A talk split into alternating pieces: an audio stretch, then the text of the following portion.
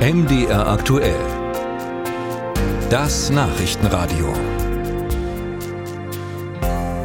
Bin ich vielleicht bald überflüssig hier in meinem Job als Radiomoderatorin? Ich meine, was mache ich denn? Ich sammle Informationen, also ich recherchiere, ich schreibe Moderationen und ja, dann spreche ich das Ganze halt ins Mikrofon.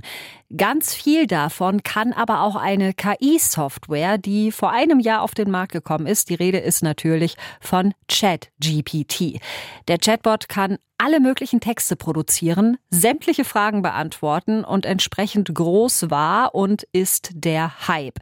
Wie sehr ist ChatGPT denn angekommen in unserem normalen Leben? Nils Buhler hat sich das mal angeguckt. In den Klassenzimmern ist ChatGPT angekommen. Lehrerinnen und Lehrer nutzen den Chatbot etwa für die Unterrichtsvorbereitung, erstellen Arbeitsblätter mit der Software, weiß Doris Wessels.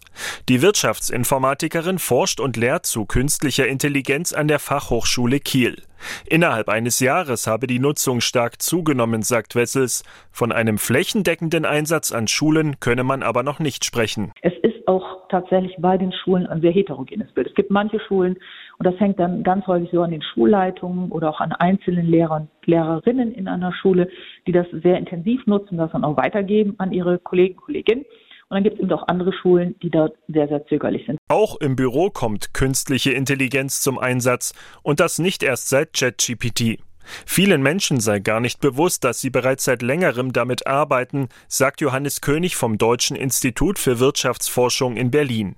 Er und seine Kollegen haben 20.000 Haushalte befragt. 67 Prozent davon gaben an, keine künstliche Intelligenz auf der Arbeit zu benutzen. Wenn man die Leute nach den Funktionen von KI fragt, also automatisierte Spracherkennung oder eben das automatisierte Generieren von Inhalten, die man braucht, um Texte zu bearbeiten und so weiter und so fort.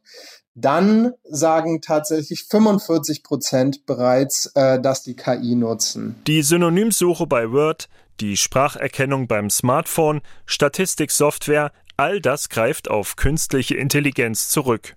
Manfred Füchtenkötter von der Uni Jena steht im Austausch mit Unternehmen, die ChatGPT bereits nutzen. Allerdings ist es so, dass Inhalte immer noch den menschlichen Touch benötigen, dass Inhalte immer noch weiter veredelt werden, indem man selbst Hand anlegt, indem man versucht, bestimmte Informationen noch einzustreuen, die man besonders hervorheben möchte, den emotionalen Ton zu setzen.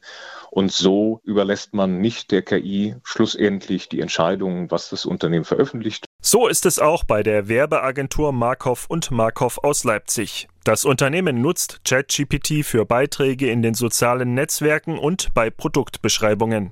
Geschäftsführer Akimo Markov sieht den Textroboter so. Ein verlässlicher Kollege, der frisch angefangen hat, bei uns zu arbeiten und er macht sich ganz gut. Aber mehr als eine Praktikantenstelle hat er noch nicht.